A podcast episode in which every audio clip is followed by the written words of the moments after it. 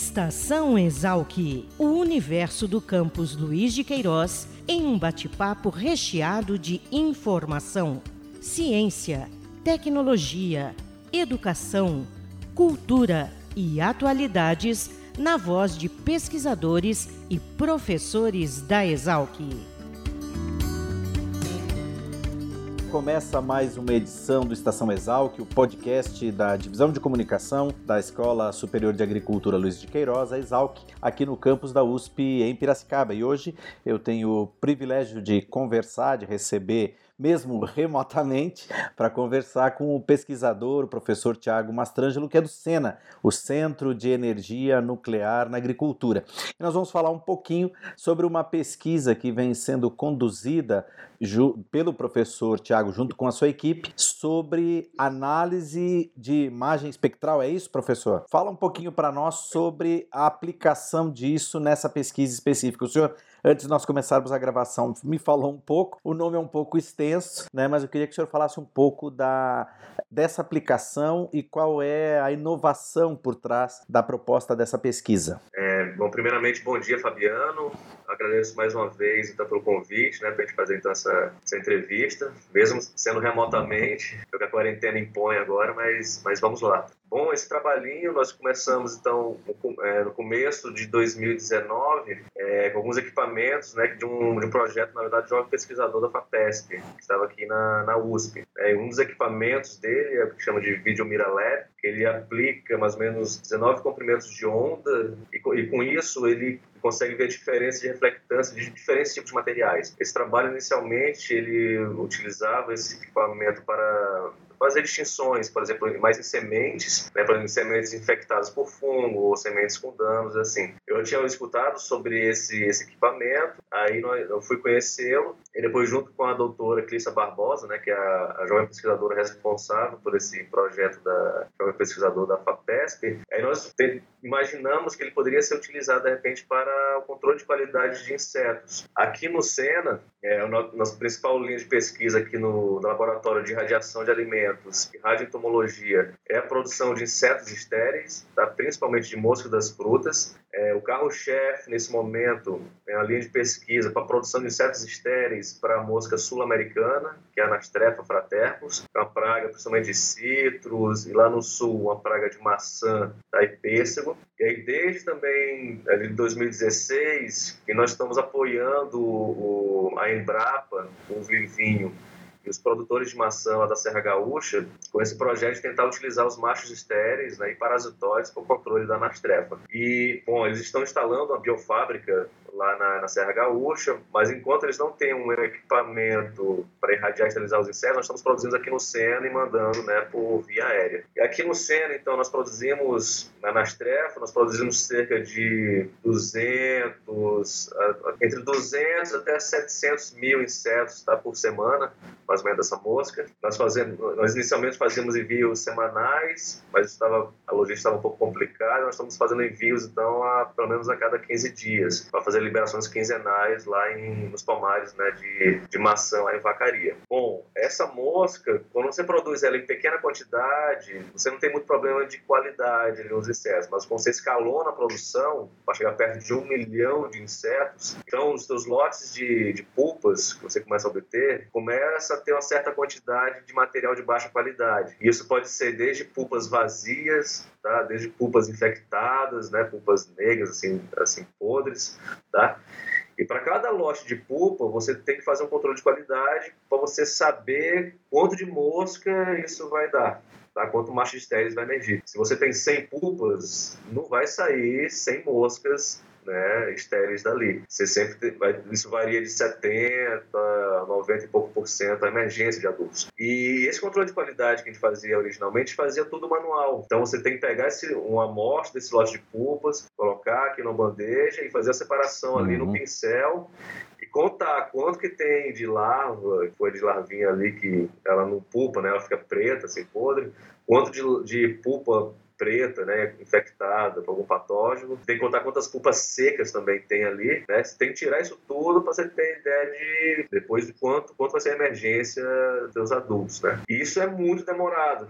Então você pode, de repente, um técnico, um estagiário vai demorar pelo menos umas duas horas até três horas separando isso manualmente. E isso também é um processo bem subjetivo, depende do treino, né, do, do estagiário, também de como é que está a pessoa no dia, se ela está um pouco mais estressada, ela vai fazer uma contagem mais rápida, teu, teu controle de qualidade ali já fica um pouco prejudicado. Então nós precisávamos achar né, uma forma de quantificar realmente as, essas pulpas de boa qualidade em cada lote que fosse um, um, um, processo automático, alguma coisa mais rápida. E com esse equipamento desse projeto Jovem Pesquisador, nós levamos, eu comecei a levar então algumas pulpas para fazer uns testes e aí a gente viu que ia dar certo. E aí nós começamos esse trabalho então, fizemos primeiro um protocolo, né, para ver quais seriam os comprimentos de onda que ia dar uma distinção a essas pulpas e aí foi bem interessante. Nós vimos que aqueles comprimentos de onda já na região do infravermelho, acima dos 850 nanômetros, começou a dar uma distinção muito boa entre as pulpas de boa qualidade e aqueles outros materiais piores, como uhum. lava, é, pulpa seca, lava, pulpa infectada. Então, por exemplo, a, depois que a gente trabalha com software do programa, as pulpas de boa qualidade elas ficavam bem azuis, assim, e vi que, e vi que ela estava uma pulpa cheia, né, que ia, dar um, ia sair dali um inseto de boa qualidade. Já as pulpas secas, pulpas é, é infectadas, né, podres, elas ficavam bem vermelhas dá uma diferença muito grande. Uhum. Isso com comprimentos de ondas assim de 850 nanômetros. Quer dizer, e a, e a, captura de imagens por esse equipamento é muito rápida. Você coloca uma plaquinha de Petri embaixo dele, ali ele desce, né, a câmera que tem os LEDs, ele captura as imagens tipo em 10 segundos, né, ou até menos de 10 segundos, é muito rápido. E o software desse equipamento, ele tem um, um inteligência artificial, então ele já detecta, em questão em 2, 3 minutos, ele já solta todas as imagens ali com a distinção. Ele consegue quantificar também quanto que tem de, de, de cada classe ali, no caso, de pulpas, né? No caso, a gente fez uma separação em cinco classes, né, pulpa de alta qualidade, tem uma pulpa de baixa qualidade também, que ela está começando a degenerar, que ela vai secar. Aí tem pulpa seca também, aí pulpa negra, que já está infectada, e larva negra. E ele quantificava isso em questão de minutos. Então, a gente coloca uma placa de Petri, em menos de 5 minutos, a gente tem ali a quantidade de, de pulpa de boa qualidade que tem naquele lote. Quer dizer, em vez de ficar duas horas ali no pincel separando, em questão de 5 minutos você tem ali já um, um resultado. Então é muito interessante isso. Então, se você tem, por exemplo, seis, sete lotes naquele dia, em questão de meia hora, você tem um resultado ali já daquele controle de qualidade daqueles lotes. Então, é, é um, um equipamento né, multiusuário, né, adquirido pela FAPESP, que é, é muito interessante. É, tem muitas aplicações. Também nós fizemos um teste de validação, que no nosso caso fui pegando amostras de vários lotes e colocava no equipamento. E aí a, a acurácia dele do equipamento é de 96% a 100%, assim, era muito preciso. A quantidade de falsos positivos falsos negativos variava até no máximo, ficou entre 0% e 2% apenas, o que é muito bom. Uhum. A acurácia de equipamentos assim, uh, acima de 95% é excelente, né? Então é, então é isso, é um trabalho que está ajudando então, nessa, no controle de qualidade aqui do, dos insetos estéreis que nós estamos enviando para esse o programa chamado Programa Mosca Sul, né, lá no Rio Grande do Sul, que está ainda se estabelecendo, né, começando. E qual é o impacto prático disso, professor, desse novo teste lá no, na ponta, lá na, na, no campo, onde é a, a mosca é liberada? Sim, aí tem, é, isso nos ajuda muito, nos dá informação de quantas moscas estéreis a gente está mandando. Então, por exemplo, tem uma, é, uma semana eu vou mandar 3 ou 4 litros de pulpa. Tá? E teve, por exemplo, dois lotes ali, duas datas de pulpa.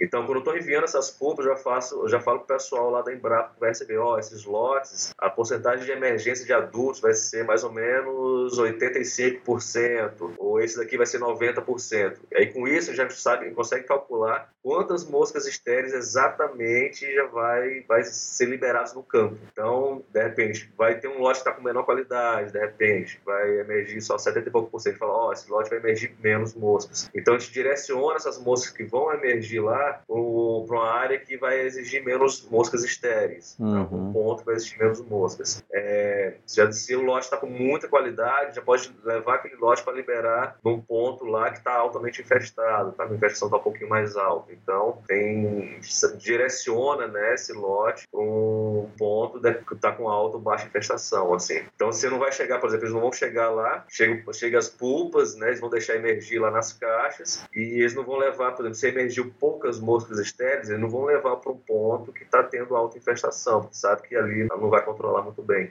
Então a gente consegue fazer esse planejamento também de onde vai liberar no campo, assim, com mais precisão. Então, hum. Isso ajuda muito. Agora, professor, essa é uma das atividades do laboratório. Eu queria que o senhor falasse um pouquinho mais sobre a abrangência do trabalho de vocês, sobre os outros trabalhos que vêm sendo desenvolvidos paralelamente a esse. Sim, é. Por enquanto, aqui no laboratório de radiotomologia, né, o carro-chefe é esse, tá? A produção de insetos estéreis, é um trabalho de extensão, né, que de envio de insetos estéreis lá para a Serra Gaúcha. É, paralelamente, também nós trabalhamos com parasitóides, né, controle de larvas em, de moço das frutas também. É, outra linha de pesquisa também que nós estamos começando com a parte de entomofagia, que é a parte de consumo né, de insetos comestíveis, seja para alimentação humana, seja para a ração animal. Essa linha de pesquisa a gente está começando. Nesse caso, eu também estou aproveitando as larvas, duas espécies de moço das frutas que nós criamos para a produção também de farinha, né, farinha a partir dessas larvas. E, inclusive, é bem interessante que essas, essas essas farinhas de larvas elas, são muito ricas é, em ômegas, principalmente ômega 6, em alguns lipídios, né, em é, poliinsaturados. Então, basicamente são essas duas linhas de pesquisa do laboratório, insetos uhum. estéreis, agora a parte de entomofagia com, com insetos para alimentação humana ou ração animal. E aqueles equipamentos multiusuários que eu citei, estão agora aqui na central multiusuário, é, também aqui do Sena, eles além de servir, né, agora fazer alguns trabalhos com a parte de insetos, também continuam sendo feitos vários trabalhos com sementes, né, aqui no outro laboratório, o laboratório de radiobiologia, professor Walter Arthur, e também está sendo é, os equipamentos também são utilizados agora para avaliação de ossos de animais, também quantidade de carne, carcaça, sendo bem, está sendo um trabalho bem interessante também. Também avaliação, agora acho que nós vamos começar a trabalhar com leite também. Mas enfim, essas outras aplicações dos equipamentos multivisuais é a doutora Clícia Barbosa que vai saber responder mais. Mas aqui no laboratório, a, gente, a maior parte das linhas de pesquisa ainda só com insetos. Também fazemos um pouco de radiação de alimentos, mas como os dois irradiadores no Sena, a atividade radioativa deles está muito baixa, fazer esterilização de alimentos até mil, dois mil é, grays, né, que é a dose de radiação, ainda é possível. Mas para a dose acima disso, a gente tem que caminhar então para a utilização dos irradiadores no IPEM, ou então na empresa, por exemplo, no caso da Esteligênese em Jarinu. Então a demanda de pesquisa e trabalho com irradiação de alimentos diminuiu um pouco. É, são para amostras menores, até 2, 3 litros no máximo. Então é basicamente isso que a gente faz no laboratório. Uhum. Agora o Sena, ele tem uma vocação muito, é muito claro para quem conhece o trabalho do Sena, essa vocação de proximidade, da aplicação, né? essa preocupação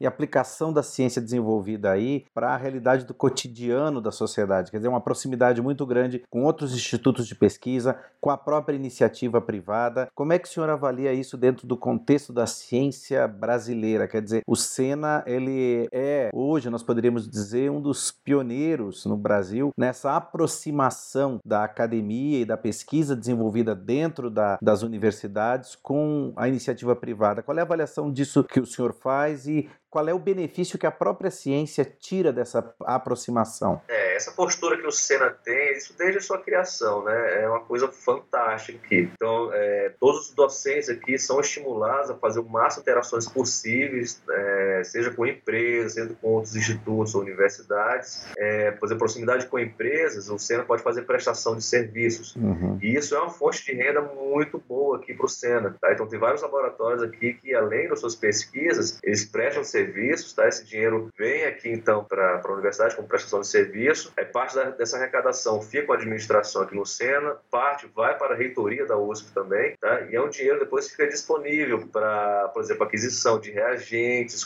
conserto de equipamentos, manutenção aqui, por exemplo, de ar-condicionados e tudo. Então, é, essa atividade, essa, essa renda industrial que o Sena consegue é muito importante para até para nossas é, pesquisas tá, de alunos. Então, com isso a gente não, não falta falta recursos para manutenção né, de equipamentos e aquisição de, de reagentes. É, eu acho que todas as outras universidades do Brasil deveriam buscar mais esse tipo de interação, tá? uma coisa é muito importante, não ficar dependendo só, tá, por exemplo, da instituição sede, ser um instituto, um instituto de pesquisa, que é um instituto especializado de pesquisa, ligado à USP. Né? Mas imagine, se nós ficássemos totalmente dependentes de todo recurso vindo só da reitoria, seria muito mais difícil de, de trabalhar. Né? Então, esse tipo de interação acho que é muito benéfica aqui para a pesquisa. E, e, essa interação também nos permite resolver muitos problemas tá, uhum. da, da, própria indústria, né, do setor produtivo. Tá? Então, vários problemas que o setor produtivo tem, eles nos procuram aqui e nós tentamos utilizar a nossa pesquisa para resolver esses problemas. Por exemplo, nesse trabalho com os insetos estéreis lá no Rio Grande do Sul, foi o setor produtivo, né, a partir de 2015, que veio procurar o SENA, o setor da maçã, né, junto com a Embrapa. Que no caso, por exemplo, da produção de maçã,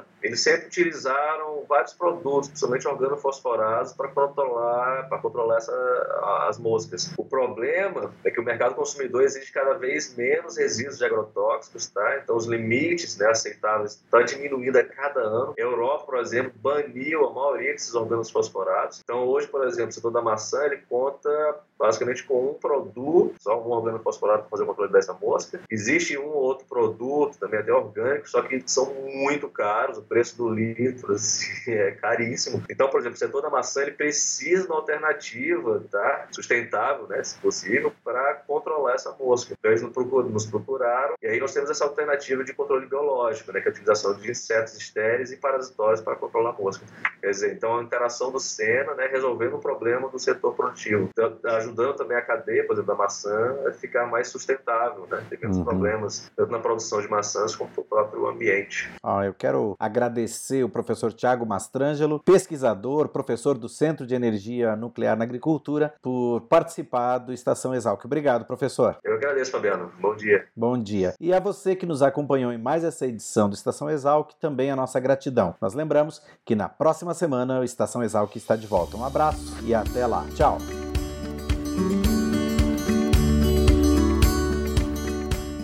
Estação Exalc, o podcast da Escola Superior de Agricultura Luiz de Queiroz, uma produção da Divisão de Comunicação da Exalc. Acompanhe nossa programação pelo site exalc.usp.br.